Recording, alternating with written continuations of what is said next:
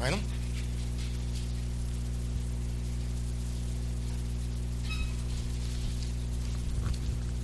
Uy. Aquí está la pregunta y la respuesta de vez.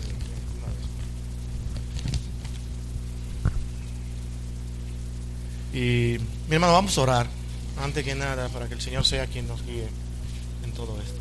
Amén. Bendito Señor y Padre nuestro, Señor, en tus manos estamos porque te necesitamos.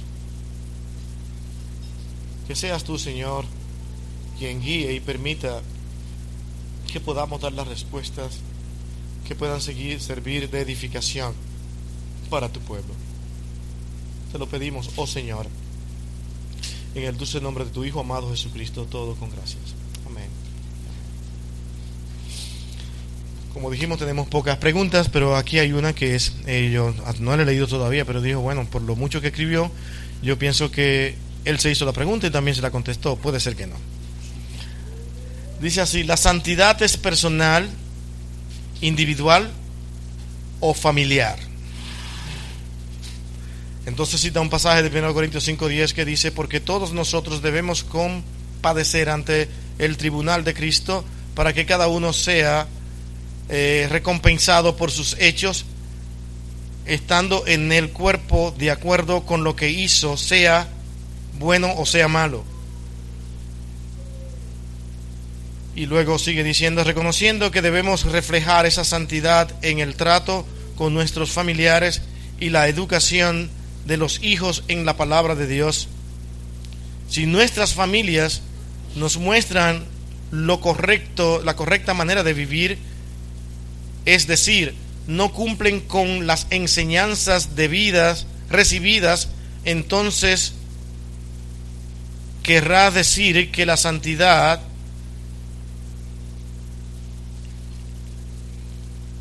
eh, no entiendo esta palabra, recoja o fracasa para todos, esa es la palabra. Que la santidad entonces fracasa para todos. Como pueden ver, esta pregunta ya todo el mundo sabe a quién tiene que hacérsele, ¿no? ¿A quién? ¿A quién esta pregunta? ¿Quién, ¿Para quién esta pregunta? Es para su bien. Así es que, mi hermano, es tu responsabilidad ahora contestar esta pregunta. Vimos varios tipos o dos tipos de santidad. Eh, una santidad posicional y una santidad progresiva. Y dentro de esas dos eh, tipos de santidad vimos varios eh, significados de la palabra santidad. El hermano Tim hizo una muy buena exposición de eso. Santidad significa apartar con un propósito, ¿sí? Pero también santidad significa el purificar, ¿sí? Así como en el pasaje que vimos ayer ahí en Efesios capítulo 5, donde el, el esposo dice que se ama a su esposa así como Cristo amó a la iglesia y dice para santificarla, ¿no? Para purificarla. Así es que hay esas dos definiciones de la palabra santificar o del verbo santificar. ¿Sí? Si vemos la primera definición, que es apartar con un propósito, claro que puede ser de una manera corporal. Ahora no quiere decir que si una persona falla en santificar o un, hombre falla en santificar a su familia, que toda la, iglesia ha fallado en su santificación. ¿sí? Pero Dios sí toma en cuenta la santidad corporal. Lo podemos ver allá en Apocalipsis, de cómo Dios se dirige a, cierta, a, ángeles, ¿no? Y como yo interpreto esa palabra ángeles, a esas siete iglesias a las que Dios se dirige, es el pastor. El pastor de la iglesia en Éfeso, perdón, el pastor de la iglesia en Esmirna, etcétera, etcétera. Así es que sí, la santificación es individual y es la responsabilidad de cada individuo de santificarse. Y es una santifica es un es una responsabilidad, está en nuestras manos, ¿sí? Obviamente apegados a la gracia de Dios, pero también eh, es nuestro deber buscar una santificación corporal en nuestras familias y Hermanos, si buscamos una santificación en nuestras familias, automáticamente habrá una santificación en nuestra iglesia. Yo quería añadir algunas cosas en cuanto a eso también, y es que muchas veces nosotros haciendo una interpretación de lo que es la, el pasaje de Primera de Timoteo, cuando se hablan de los requerimientos de un pastor o de una persona que esté trabajando para el Señor, si ese pastor, como puede ser incluso el caso no solamente mío, eh, sus hijos no están sirviendo al Señor, podríamos considerar que es un fracaso de ese pastor. Timoteo no está diciendo eso en Timoteo, Pablo a, Timoteo, está diciendo algo sumamente diferente. Deberíamos nosotros tratar de ver esto de una manera tal vez más ampliada aquí como lo hemos hecho en otras ocasiones. Pero el asunto es lo principal en todo, que nunca va a variar, es que Dios nos salva a los, a los creyentes, a, a la familia, porque sus padres sean creyentes, ni por el buen trabajo que hayan hecho han sido muchos los buenos padres que han hecho trabajos excelentes con sus hijos y muchas veces las cosas van peores con esos hijos. Hay, hay personas en su familia que han hecho muy poco con sus hijos, sin embargo, sus hijos son los que terminan instruyéndole y enseñándole a ellos como padre, lo cual implica directamente de que es Dios quien trabaja directamente en las familias, no nosotros, es Dios.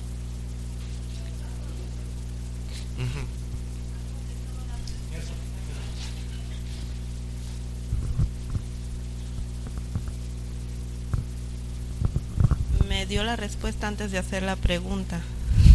Era la pregunta que iba yo a hacer con respecto a, se le iba a hacer a Suriel. Entonces, si un hombre es un hombre de Dios, dedicado a su familia, que instruye a su familia en los caminos del Señor, pero en el transcurso los hijos no son creyentes y se apartan al mundo, eso quiere decir que el trabajo de ese pastor o ese hermano ha sido un fracaso pero la respuesta la pienso igual como el pastor lo ha dicho.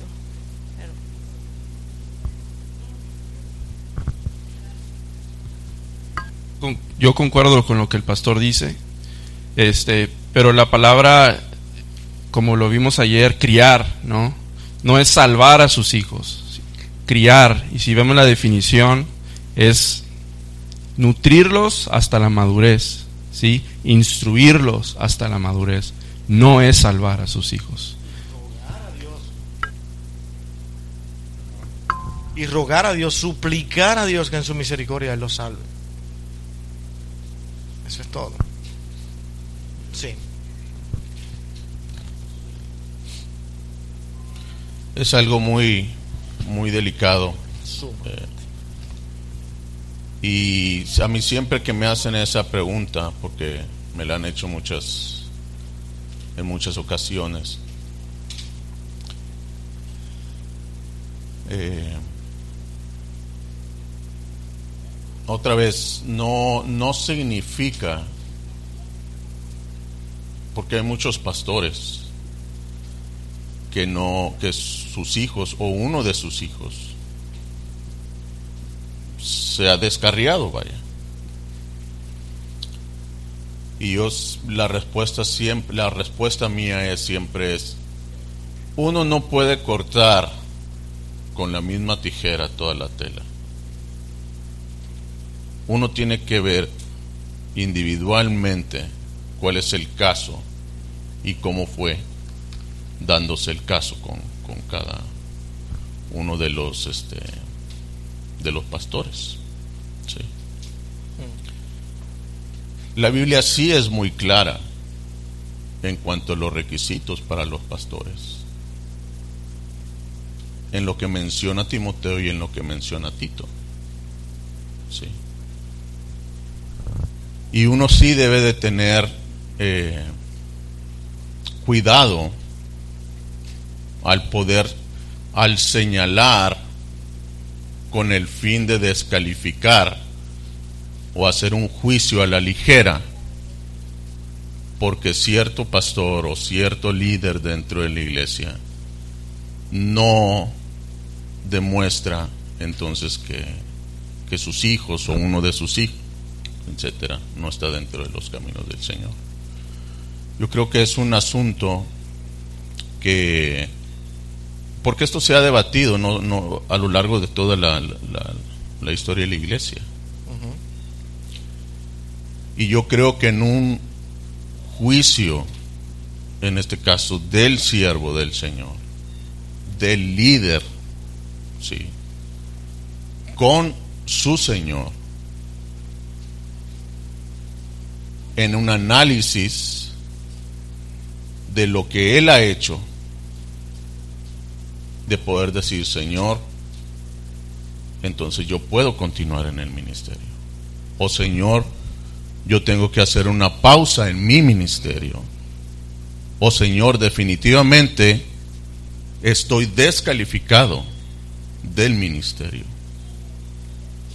Y son asuntos que la iglesia debe de estar envuelta también. Porque hermanos, el ministerio pastoral eh, es muy delicado. Bien lo decía el pastor en, en esta mañana. Él es el ejemplo, es a quien Dios ha establecido como punto visible para que los demás en la congregación le imiten. ¿Sí? Entonces, no, no es una posición sencilla, tanto para el pastor o para el líder, ¿sí? Porque es demasiada responsabilidad. Entonces sí es un asunto en el que uno debe de, uno como líder, debe de decir, bueno Señor, a la luz de lo que la escritura me dice, consejo, consejo sabio de otros pastores, etcétera, yo poder decir, sigo adelante o hago una pausa o simple y sencillamente me no que abandone, sino estoy descalificado.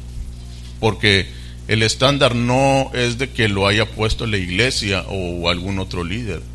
El estándar Dios lo dejó más allá de mi deseo como líder o como iglesia de querer que cierto hermano o cierto líder continúe o, no continúe. ¿Sí me explico? Eso sí son, son este, situaciones muy, muy, muy ah, complicadas y que por eso, hermanos, la iglesia constantemente debe estar orando por los pastores. Constantemente. En ese sentido, lo que entiendo que el hermano está diciendo, para eh, a ver si todo han interpretado tus palabras de la misma manera, es que está diciendo, ese pastor debe ser tan consciente por, su acercamiento que él mismo tiene con Dios, de entender que hay situaciones muy difíciles que van a ser imposible que él continúe adelante. Es posible que tú tengas hijos que estén en una haciendo barbaridades, que estén haciendo cosas de donde te están desacreditando a ti, donde pueden estar levantando falsos testimonios de ti. hermano, te dejan sin opción. Tus hijos te dejan sin opción. Y tú por amor a esos hermanos, tú tienes que o determinar valientemente que tú buscas la dirección de Dios y decir, tenemos que continuar adelante por las razones que tú consideras. Pero hay momentos en que tú te darás cuenta que Dios te está diciendo, no más. Porque sí, posiblemente hayan pastores que no hayan hecho un buen trabajo con sus hijos y Dios ahora le esté reclamando eso. Pero si el pastor es consciente de que ha hecho un trabajo con sus hijos, de que todo el tiempo le presentó la palabra de Dios, se la enseñó y ellos la entendieron, pero aún así se apartaron de ella, mi hermano, es lo mismo que pasa con los hijos nuestros en la vida cristiana. Hablamos y hablamos constantemente y no hay efecto. Entonces, como si el pastor no ve efecto de que la iglesia sea receptiva, él tiene que abandonar. Es una buena pregunta. Tiene que abandonar porque la iglesia no está recibiendo nada. Solamente está en contra del pastor en todo. No, eso ha pasado muchas veces. Porque el propósito principal de la vida en esta tierra no es si son hijos o hijos o no, sino de ver cómo Dios nos está, utilizando para edificar al mundo entero. Todo este texto nos habla de que nosotros, si somos descalificados, y no somos vistos como hombres de Dios con cualidades, donde mañana no podamos ser vistos y rechazados por el, por el, por el mundo, nosotros podamos continuar adelante. Hay cosas que pueden señalar a una persona como un divorcio muy feo, como una actividad incorrecta fuera o después que también te descalifiquen como también pueden no descalificarte. Son muchas cosas que ver en ese aspecto. De tal manera que, como el hermano dijo, la iglesia debe estar envuelta, no para acusar directamente, decir fuera, sino para analizar si es correcto que le digamos fuera. ¿Se entiende? Y ese es el punto. Creo que eso más o menos fue lo que el hermano quiso decir, ¿no? Amén. Qué bueno. Ay. Una pregunta.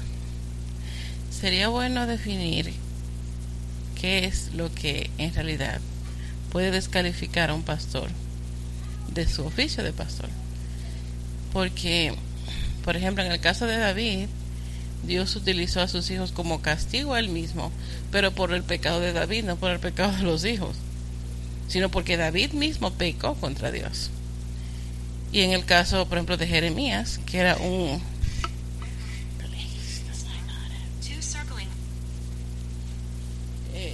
el caso de, de Jeremías, que era un profeta aprobado y llamado por Dios, sus hijos no eran lo mejor, pero eso no descalificó al profeta. O sea que hay que tener cuidado cómo interpretamos las cosas, porque estos ejemplos de siervos de Dios con hijos desobedientes están en diferentes lugares en la Biblia, tanto en el Nuevo como en el Antiguo Testamento. Entonces debemos nosotros también investigar bien eh, qué es lo que la, la Biblia enseña, conocer nuestra Biblia, porque a veces hablamos por hablar y muchas veces señalamos a las otras personas sin saber la vida que realmente está llevando en su casa con sus hijos, ni el sacrificio que ha hecho, ni las oraciones y las lágrimas que ese, ese pastor o su familia llevan. eh, y esa es una cruz con la que han batallado. O sea que hay, hay que tener cuidado y cada caso tiene que ser muy, muy especial. Como dice el hermano Juan Carlos, yo diría que cada caso es muy particular y no se puede juzgar a uno por todos tampoco.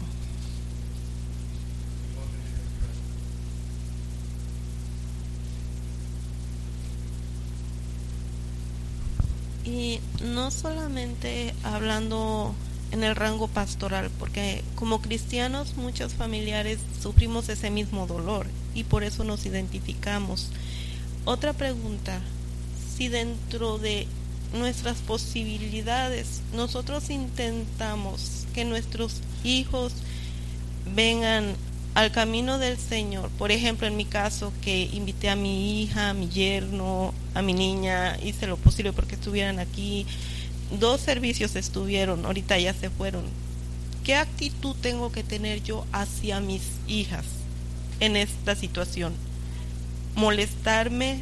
seguir en oración y dándole gracias a mi Señor porque haya permitido estar, aunque sea esos dos servicios así, y orar a mi Señor que Él sea el que utilice esa semilla que haya logrado caer en su corazón o frustrarme porque no pude hacer que estuvieran aquí todos los servicios.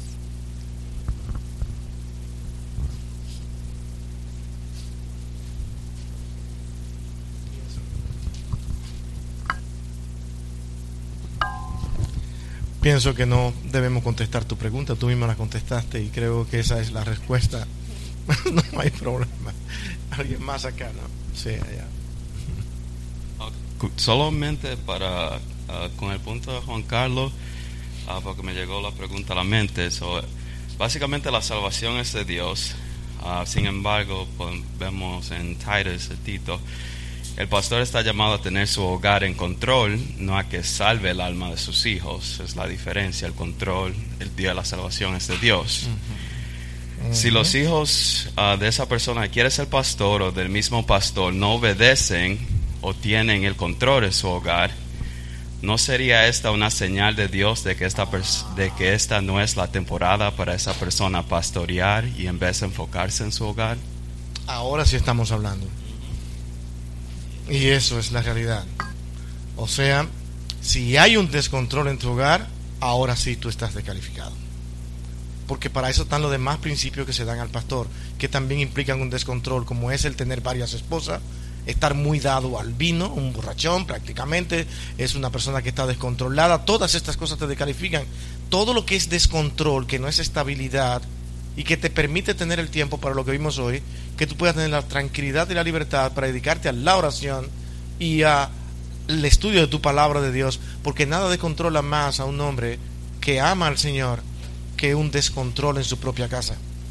Pero si tú tienes que decirme, en mi casa es esto, esto es lo que hay, esto es lo que nosotros somos, va a llegar un momento en que tú no puedes, ni por la ley, ni te lo permite el Estado, ni muchísimas cosas, aunque muchas veces tenemos que ir en contra de ello, te van a permitir que esa persona, que es tu hijo, ya tú puedas controlarla, ya es un hombre y es una mujer. ¿Comprende?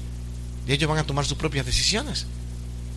Y pero ahora tu casa debe permanecer en control de tal manera que cuando ellos llegan y te visiten y vengan con lo que ven y dicen, eh, eh, un momentito, espérate, ¿te acordaste que esta es mi casa? ¿Entiendes? No se te olvide que esta es mi casa. Y aquí nosotros actuamos de esta y de esta manera. Si ellos respetan eso, vamos bien. Si no respetan eso porque tú no puedes, y ellos vienen y te arman un pachangón en tu casa y hacen lo que sea, un día tú vienes y encuentras tu casa encendida con un grupo de personas haciendo cosas indebidas e inmorales, y tú tranquilito esperando y dices, óyeme, olvídate del ministerio. Tú no tienes fuerza para estar en un ministerio. Amén. Exacto, no hay tiempo para enfocarse en su familia tampoco. Y yo diría que es también parte del testimonio a los demás, porque nosotros somos muy dados a hacer juicio. Siempre le digo a mi hijo, el, pequeño, a Jackson, y lo voy a decir aquí, él está aquí con su novia. Le digo, si, si no hay nadie en la casa, está prohibido que tú llegues con tu novia y estén en la casa adentro. Totalmente prohibido. muchas veces nosotros chequeamos la cámara de la casa, que no estamos ahí, y lo vemos a ellos afuera en el porche, jugando hasta cualquier juego de mesa. Porque él sabe que no puede entrar a la casa. Y, le, y mi esposo a veces me dice, pero él, igual él lo visita y tú no sabes lo que lo que lo, él anda con ella se le digo eso está muy bien sí, eso está muy bien. Pero esta es nuestra casa. Eso es el asunto. Nosotros vamos a dar cuenta al señor de lo que pasa de esa puerta para adentro pero de esa puerta para allá va a dar, va a dar, va a dar cuenta a él, al Señor, porque ya nosotros no lo estamos mirando. Pero la regla aquí la ponemos nosotros. Yo estoy totalmente de acuerdo con esto. Yo no sé si hay diferencia con los hermanos. Llega, llega algún creyente y toca la puerta y encuentra a Jackson solo con su novia. Y va a decir, oh, oh, pero mira, inmediatamente, mis hermanos, aquí somos todos adultos, inmediatamente hacemos juicio. Inmediatamente. Inmediato, eso automático, decimos, oh, pero mira, ellos lo dejan hasta solo en la casa. Entonces, como creyentes, nosotros tenemos que cuidar nuestro testimonio, porque es que todo el tiempo, como usted dijo, el enemigo no desaprovecha oportunidad. ¿Para qué? Para descalificarnos a nosotros y poner el, nombre del Señor por el suelo. Es cerrarle prácticamente en ese sentido, aunque suene cruel, las oportunidades y que aquellos caigan en cosas que Dios no le agrada. Yo no si hay algo que muchas veces llega un momento en que es incontrolable, es el asunto de la carne. ¿Me entiendes? Si tú le das oportunidad para que eso pase y tú estás dando libertad, va a pasar. Y va a pasar en tu propia casa. Y después ellos van a, sentirse mal, te van a hacer pedir excusas, van a hacer todo, tú vas a sufrir lo que tienen que sufrir. Pero si pasa en otro sitio, dice, bueno, no debió haber pasado, pero doy gracias al Señor de que no fue en mi casa. Y ese es el punto. Contestando a lo que mencionaba José Luis.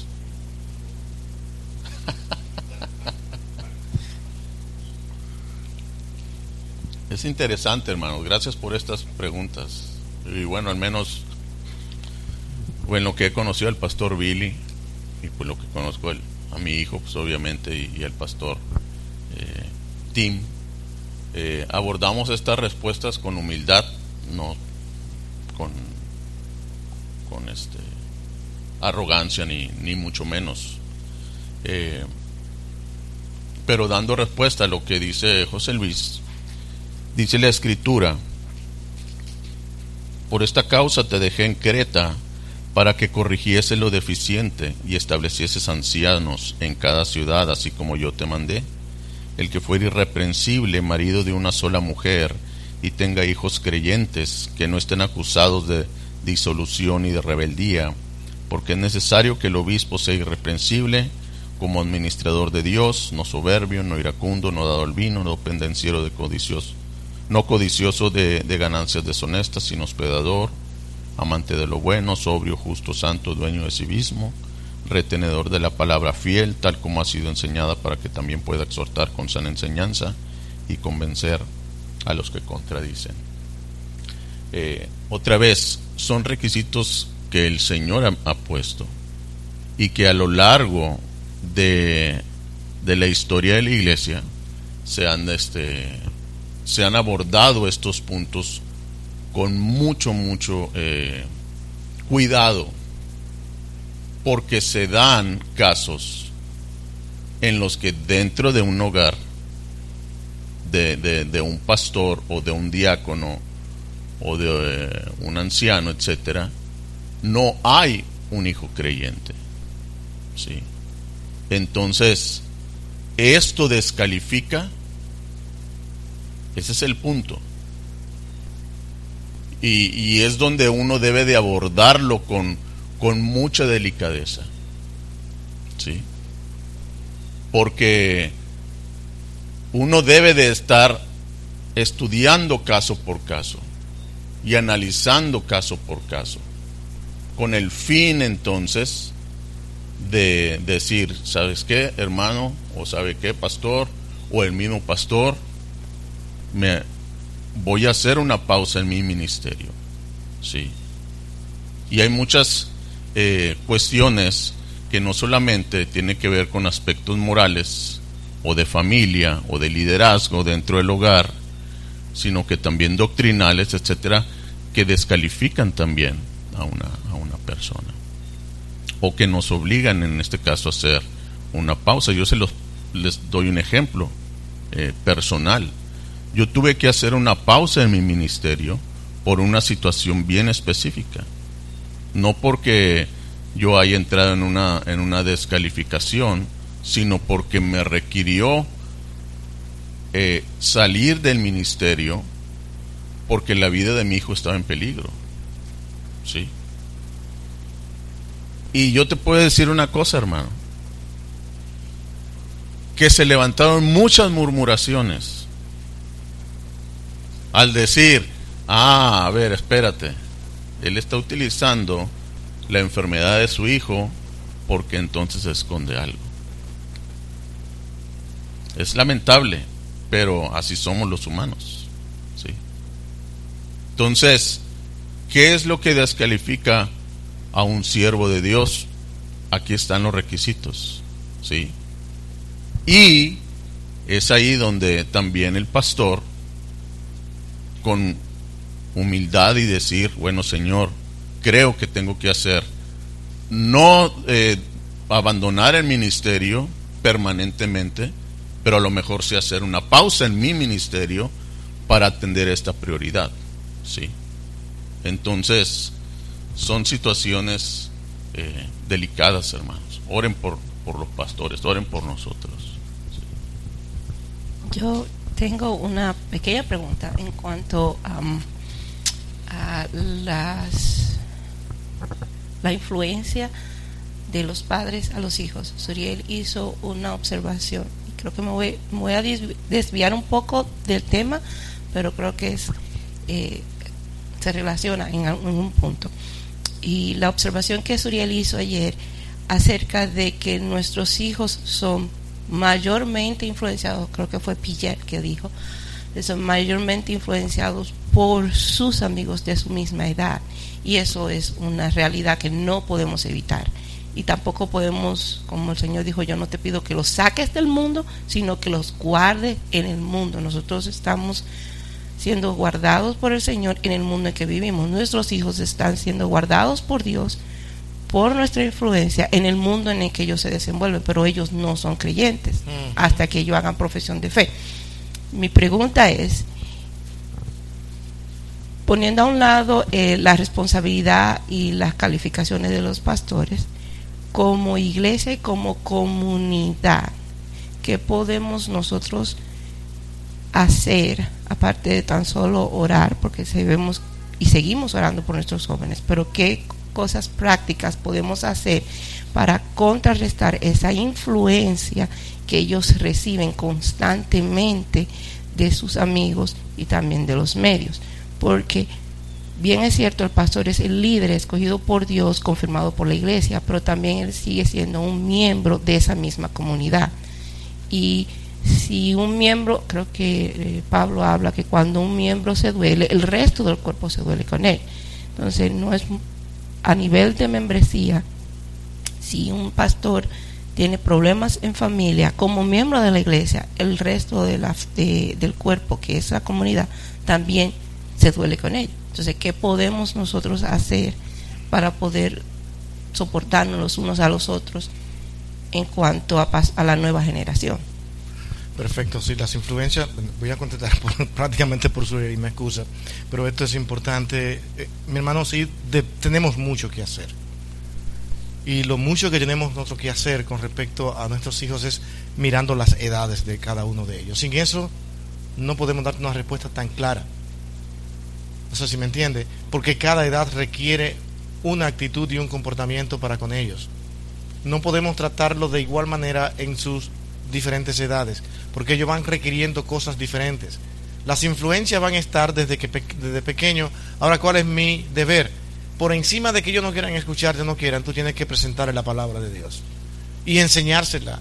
Se revenan por las influencias que ya tienen, debes continuar constantemente enseñándole y mirando todo lo que hay alrededor, citándoselo, dándoselo a conocer, o sea, un esfuerzo constante con la dirección de la palabra de Dios para instruirle hay una edad en que ahora tú debes ir con mucho más cuidado y más delicadeza para con ellos. ¿Se entiende? Porque están comenzando a ver cosas que donde ellos consideran que deben vivir sus vidas de manera particular.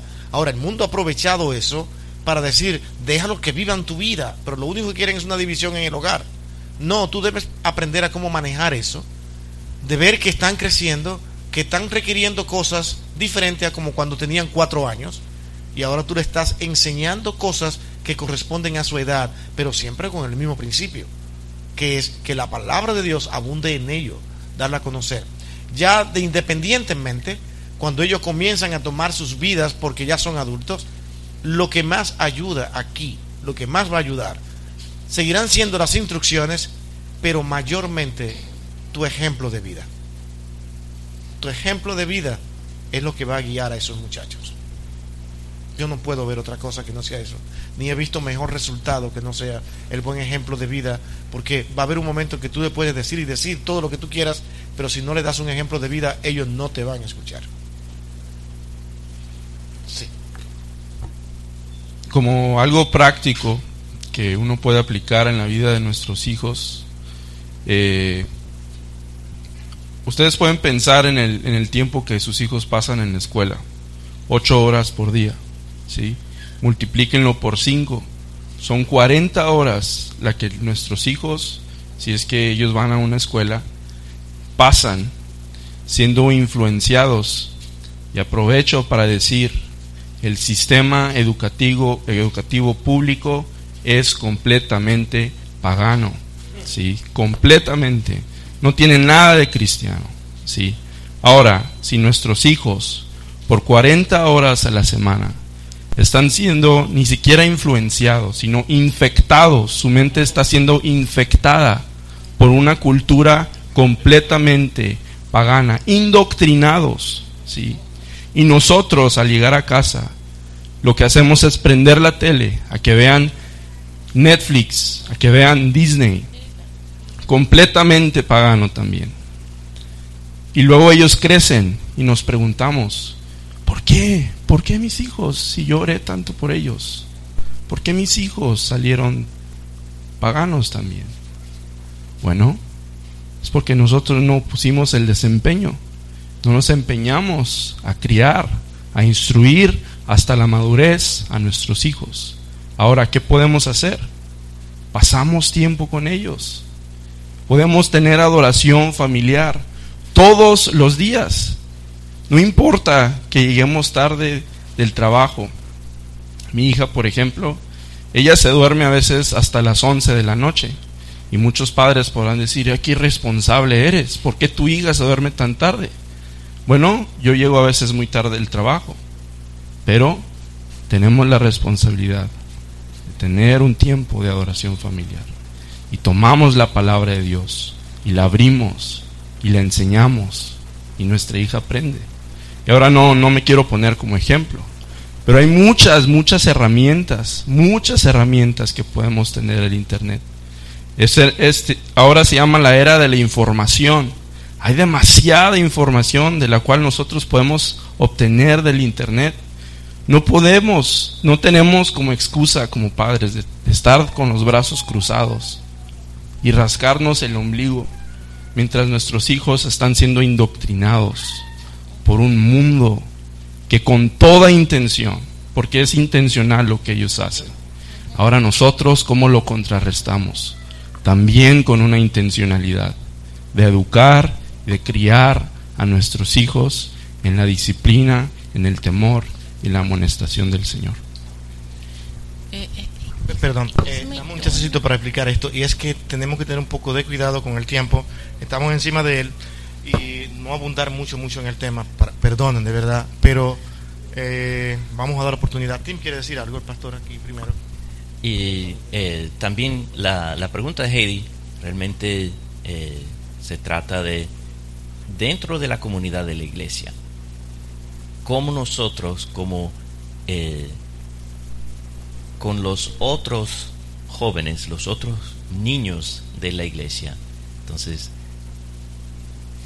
nosotros tenemos la responsabilidad de, de, eh, de cualquier manera que sea posible, influenciar a ellos también, sea a de ser eh, profesor de escuela dominical o algo así, cosas así, oportunidades que el Señor nos presente tener esa influencia sobre los hijos de nuestra congregación, que sí, nuestra prioridad son nuestros propios hijos de nuestra familia, pero también después de ellos debemos buscar oportunidades para influenciar a los jóvenes, los niños de nuestra iglesia.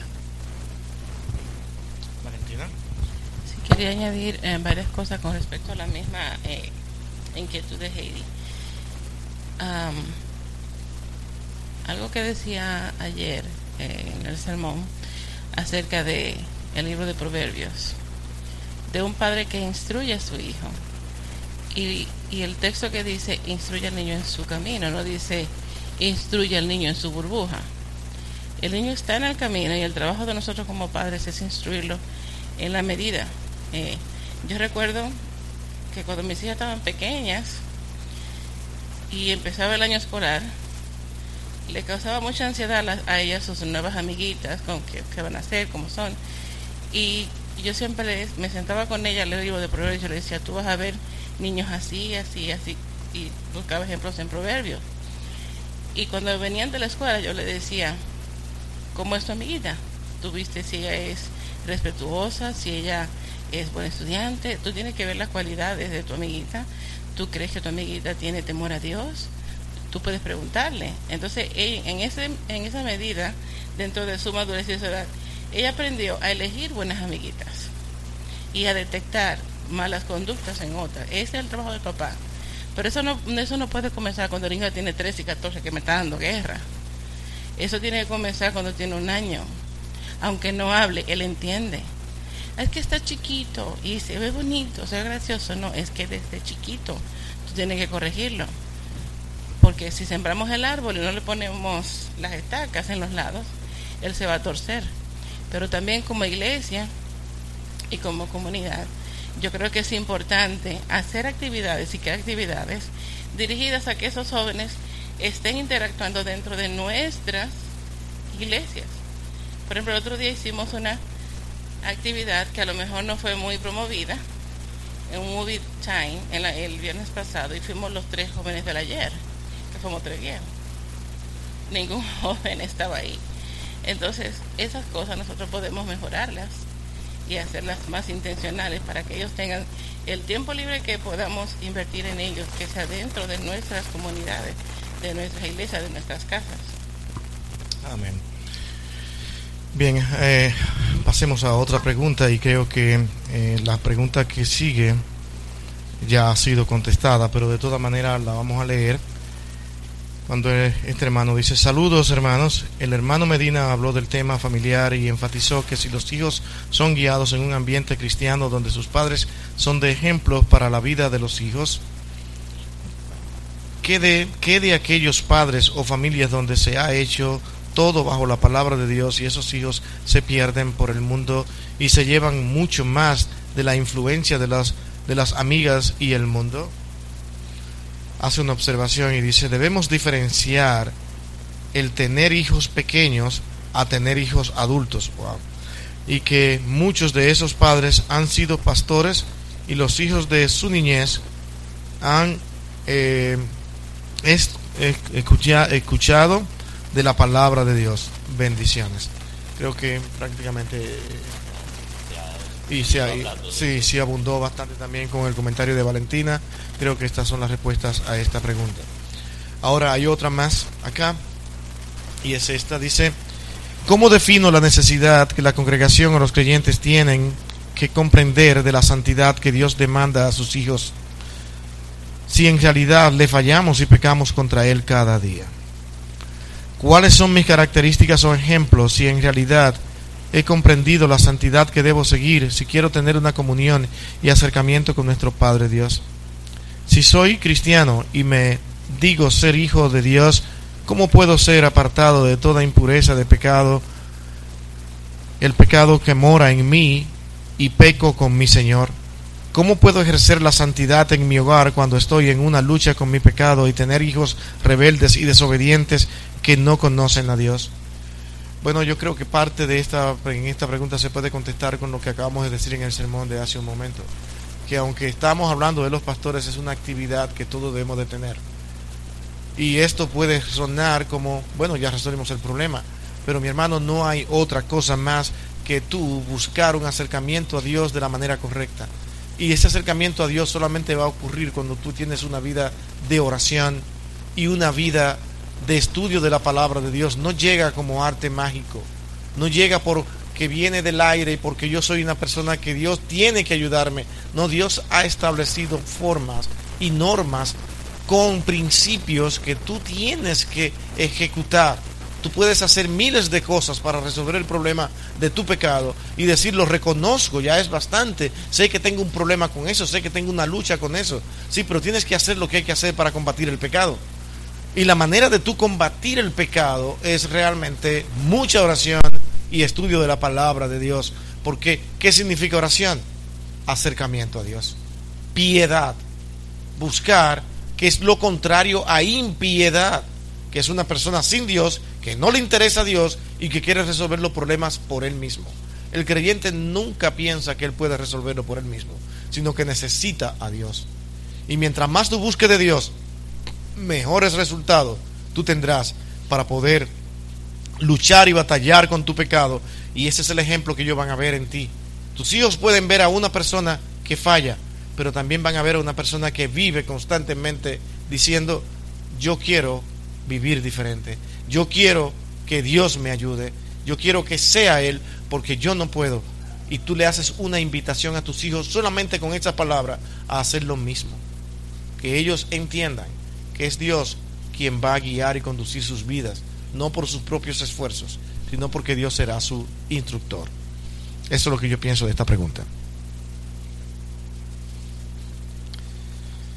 Tenemos una pregunta más acá. Dice, ¿cómo puede el creyente saber que está creciendo en santidad? ¿Alguien se anima a contestar esta pregunta? ¿Cómo puede el creyente saber que está creciendo en santidad? Interesante la pregunta. Bueno, una manera que podemos darnos cuenta es mirando para atrás. Y, y si damos cuenta que ya no somos lo que una vez éramos y, y eh, también mirando nuestra cercanía con Dios, porque mientras más cercanía tenemos con Dios, más eh, más apartados vamos a, a hacer, porque estamos dedicándonos cada vez más a Dios. Entonces, es ¿cómo, cómo saber? Es, ok, de aquí a hace un año, dos años, cinco años, diez años, ¿cómo ha ido el trayecto de mi vida, de mi, de mis, hasta de mis gustos? Porque puede ser que hace cinco años yo a mí me gustaba algo y después me di cuenta que eso no es provechoso para mí, eso no, eh, no me conviene. Puede, puede ser algo que no necesariamente sea pecaminoso, pero, pero puede que esa cosa, eh, esa actividad o esa cosa me alejaba de Dios. Entonces, pero ahora ya no tengo interés en eso. Y, y eso es, esa es la manera, es mirando para atrás para ver por dónde he caminado, dónde estoy ahora comparado con hace un tiempo. Mis respuestas a esa misma pregunta que hace la misma que Tiem, pero añadiendo prácticamente algo que aunque parezca lo mismo es diferente. Y es cuando yo observo cómo han variado mis gustos. Ahora tengo deseo de estar en la iglesia. Eso solamente dice santidad. Ahora tengo deseo de compartir con mis hermanos. Eso solamente habla de, de santidad. Ahora yo quiero ver a mi hermano creciendo. Eso solamente habla de santidad. Mi corazón ahora no siente el deseo de ver a mi hermano para ser reprendido, sino para ser ayudado. Porque una cosa es reprender y otra cosa es ayudar. Y aunque la reprensión debe ir, debe siempre estar centrada en el amor y el deseo de ayudar. Eso solamente pinta santidad. Cuando yo deseo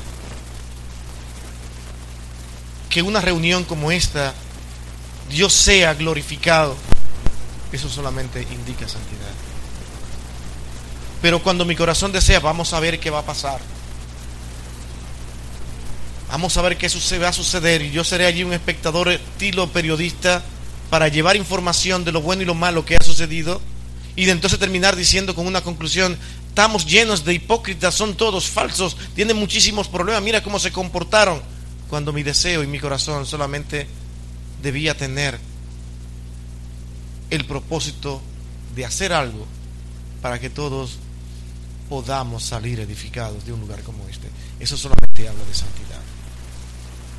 Esa santidad es muchas cosas que se pueden ver a través del tiempo, como dice tiempo. Cómo Dios ha estado trabajando en mi vida, cuáles cosas yo he cambiado para ahora ver que la tengo, la siento, la disfruto. Disfrutar de una canción cuando la alabo al Señor, eso solamente implica santidad. Y un sinnúmero de cosas más que ustedes pueden añadir de ahí en adelante que también implica santidad. Que. Solo un comentario breve, me acuerdo de que la santidad solamente se puede analizar cuando lo analiz analizamos nuestro corazón comparado con Jesucristo. Cuando comparamos nosotros mismos comparado con Dios. Uh, y me acuerdo de escuchar un sermón y él, uh, él dijo simplemente que uh, la santidad en parte sucede así, en que aunque yo peco menos, el pecado que hay en mí lo odio más. Exactamente. Uh -huh. Eso, Yes. es Eso es un rasgo de la santidad, porque conozco más el corazón de Dios y odio más el pecado en mí. Quería decir algo, hermano. Oh. Ah, yo quería agregar, dice que por sus frutos lo conoceréis. Y cuando tus familiares, amigos y demás se separan de ti por causa del Evangelio, Eso es parte de que la luz de Cristo está resplandeciendo en ti y ya no comparten los mismos ideales. Ahora, yo también tenía un comentario de todos han hablado, aparte de la santidad, que fue que se tomó un tema aparte que es la familia. Y, y, se tocó tanto eso que nos salimos en, sa- en sí de lo que es la santidad. Pero parte de la santidad está en nosotros eh, santificar a nuestros familiares. Pero el punto es que, un ejemplo, eh, se citó eh, eh, Proverbios, que instruye al niño y no se separa de él. Reconocemos que Proverbios son, no, son principios sabios, no verdades absolutas. Y, y puedo dar un recuento de mi vida cuando yo estuve como el hermano Suriel, quien fue que predicó de eso, eh, como daba por sentado muchas cosas, eh, donde yo descalificaba a los pastores por todas esas cosas que decía, que si tenía hijos rebeldes, que no calificaba, y siempre lo apuntaba de una manera. También apuntaba a, a padres que no, en las iglesias no, no tenían a sus hijos mayores, y, y yo decía, ven acá, pero ¿cómo es que esa persona puede tener esos hijos y puede estar aquí en la iglesia o puede dirigir y puedo esto? Pero yo lo hacía en mi ignorancia porque estaba joven y mis hijos estaban pequeños.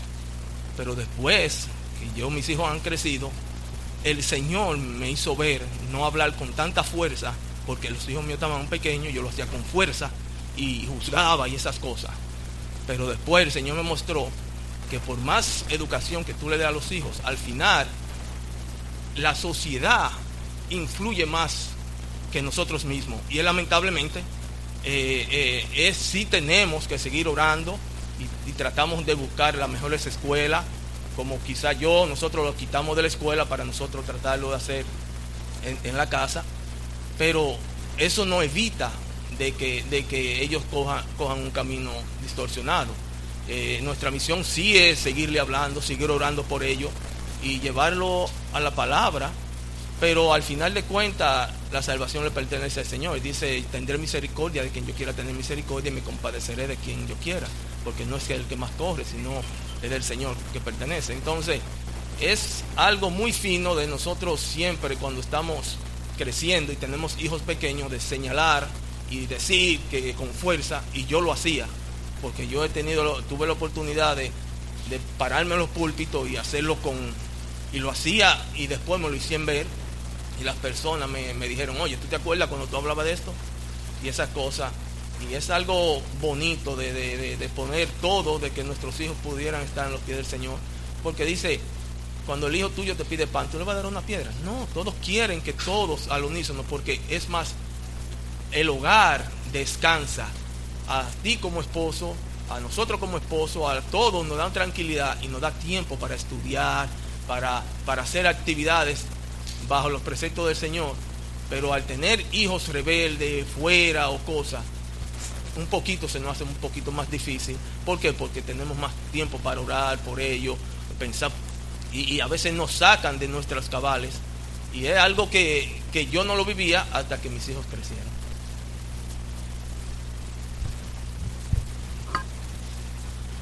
Pues ya no sé ni a qué.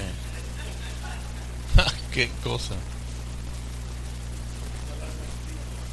Así, hermanos. Hoy a las 8 de la noche en casa del pastor Billy me dijo. no, no sé qué era. no sé. ¿De qué? Sí, eso era. Este, mi respuesta a eso es, la escritura es bien clara, hermanos. Dice el Señor Jesús, permanecer en mí y yo en vosotros. El que permanece en mí, este lleva mucho fruto. Mi respuesta es que tanto permaneces en él. Y mira la vida de Jesús. En un análisis humilde, si tu vida se parece a la de Jesús cada día más y más, quiere decir de que tú estás creciendo en santidad. Con lo que respecto a lo que dice el hermano José Luis, no estoy de acuerdo en algunas cosas. Yo creo que un pastor, un predicador, Pablo le dijo a Timoteo, nadie en poco tu juventud, sino sé ejemplo. Y uno tiene que hablar la verdad de Dios como, como predicador. Tengas o no tengas hijos. Pablo no tenía hijos, no se menciona. Ni Timoteo tampoco. Y ellos que estaban, entonces se deberían de privar para eh, hablar la verdad del Señor. Esa no es nuestra, nuestra función. Es una encomienda que Dios ha dado. Eh, claro, uno debe de tener siempre la autoridad de parte de Dios y la autoridad moral para poder hablar de ciertos temas. Yo no puedo ser un hipócrita y venir a decirte a ti cómo debes de proceder o etcétera cuando yo no estoy cumpliendo eso. Es una espada de, dos filos.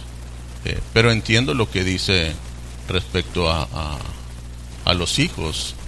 Y, y, yo me he dado cuenta de algo, hermanos. No, no, no de por este campamento. No quiero tomar mucho tiempo en esto. Pero veo una gran necesidad dentro de nuestra iglesia que gira en torno a los hijos. Se habla mucho acerca de los hijos. Hay muchas dudas respecto a los hijos. Hay muchas dudas cómo debo de formar yo a los hijos. Y yo creo que es algo que el Señor está mostrando en esta iglesia y que se debe seguir eh, abordando. Lo que yo es, y, y yo lo, lo, lo comento porque yo estuve un miércoles yo compartí acerca de esto. Y yo les dije, hermano, lo que yo escucho de todos ustedes son puras opiniones. No que si esto, no que si lo otro, no es que a mí, no es que a mí me funcione, no es que... Vamos a la escritura. Y que sea la escritura la que nos enseñe. Y con humildad poder recibir la instrucción. Nos va a doler, a lo mejor nos va a doler porque, porque la palabra de Dios así es pero más allá de lo que uno pueda opinar o de mi experiencia, cómo me fue con mis hijos, que tiene cierta credibilidad, más allá de eso, yo tengo que ir a la escritura. Y yo no te puedo suavizar lo que la escritura dice nada más porque a mí me resultó o no me resultó. Yo creo que, otra vez, lo que decía lo que el Señor Jesús dijo. Santifícalos en tu verdad. No en mi opinión, no en mi experiencia, en tu verdad. Y es lo que uno tiene que, hacer. Entonces, yo creo que, que como pastores y como líderes y todos en general, debemos ayudar, en este caso a los pastores, a poder decir, pastor, el pastor Billy, pastor Tim, tenemos esta necesidad. Queremos que queremos seguir hablando acerca de esto porque tenemos hijos pequeños, porque tenemos hijos adolescentes, porque tenemos hijos adultos, sí, que están todavía conmigo, qué es lo que tengo que hacer, les sigo poniendo límites o no, más allá de lo que uno pueda opinar. ¿Qué dice la escritura? Y ahí yo los vuelvo a exhortar en el amor de Cristo a lo que nos comentaba el, pastor el día de hoy. Disciplinémonos, hermanos. No seamos flojos. Es responsabilidad de usted seguir creciendo en el Señor. Es responsabilidad del pastor, porque lo ha puesto en esta congregación como el pastor principal, de hablar todo el consejo de Dios. Pero no quiera que el pastor venga a, resolver las, las situaciones que usted se encuentra, con las que se encuentra usted en su familia. Usted tiene que crecer en el Señor. Y bueno, dejo aquí, porque si no voy a predicar. Cuando hablamos de santidad, hablamos de relación, ¿sí o no? Entonces, ahora pensemos un poco, todo lo que tiene relación tiene que ser cuidado. Y aquí hemos hablado algo, como dije al principio, mi hermano, Dios guió esto de una manera sorprendente. Como nosotros no, no, no, no lo imaginamos.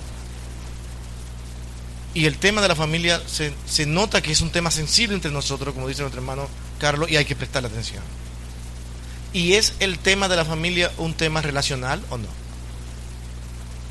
Todo lo que implique la manera en que yo me relaciono con alguien, así sean mis hijos, tiene que ser visto como un tema en el que yo debo ser santo. La santidad es eso, cómo yo me relaciono con Dios y con los demás y parecerme, como aquí se ha dicho, a Cristo en mi manera de proceder en esa relación. ¿Cómo actuaría Cristo en esa situación? Pero es que Cristo no tuvo hijo, hablando de la familia. Pero es que Cristo conocía quiénes eran aquellos hijos que muchos de los que hoy sirven a Dios tienen y cómo actúan. Y ellos necesitaban ser corregidos. Eso da derecho a que por la palabra de Dios podamos también dar instrucciones. ¿No se han fijado que muchas personas en muchas iglesias dicen, tú nunca has tenido hijos, tú no puedes corregirlo? Pero es que no es él que está corrigiendo. Ahora, cuando es él que corrige, como dice nuestro hermano Carlos, cuando son opiniones de nosotros, el asunto sí podemos decir, bueno, yo no puedo escuchar tu opinión. Pero cuando tú dices que la palabra de Dios dice que este es el comportamiento, ahora sí. Ahora sí tengo derecho a hablar y tengo derecho a instruirte. Mi hermanos, muchos pastores no tienen hijos ni han tenido hijos y hay congregaciones que lo descalifican por eso, porque ellos no tienen hijos. Y eso ha pasado más lo que ustedes imaginan.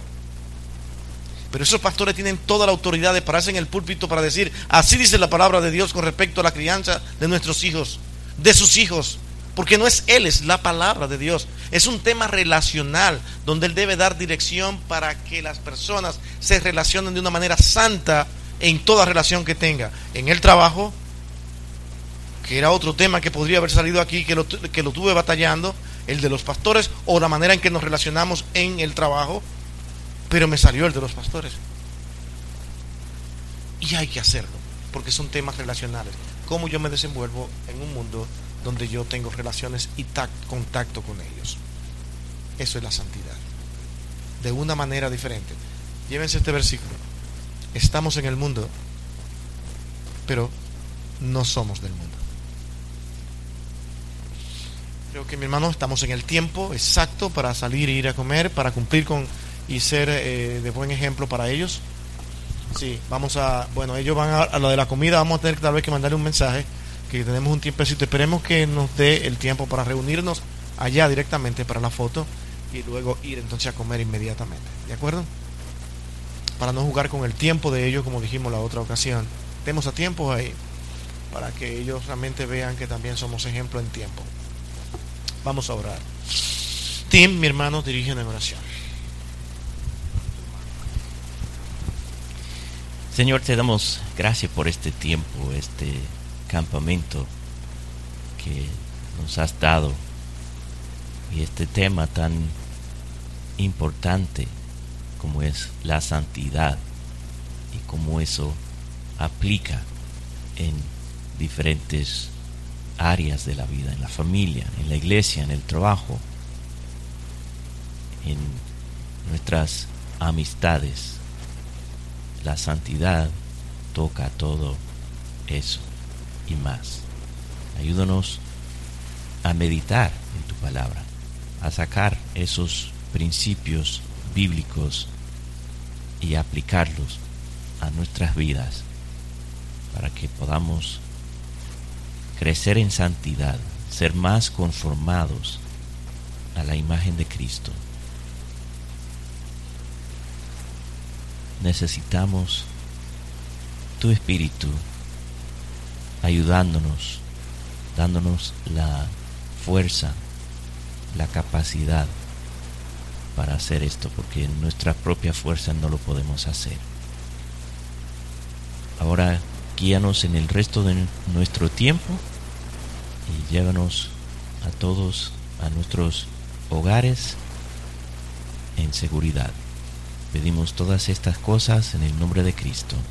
Amén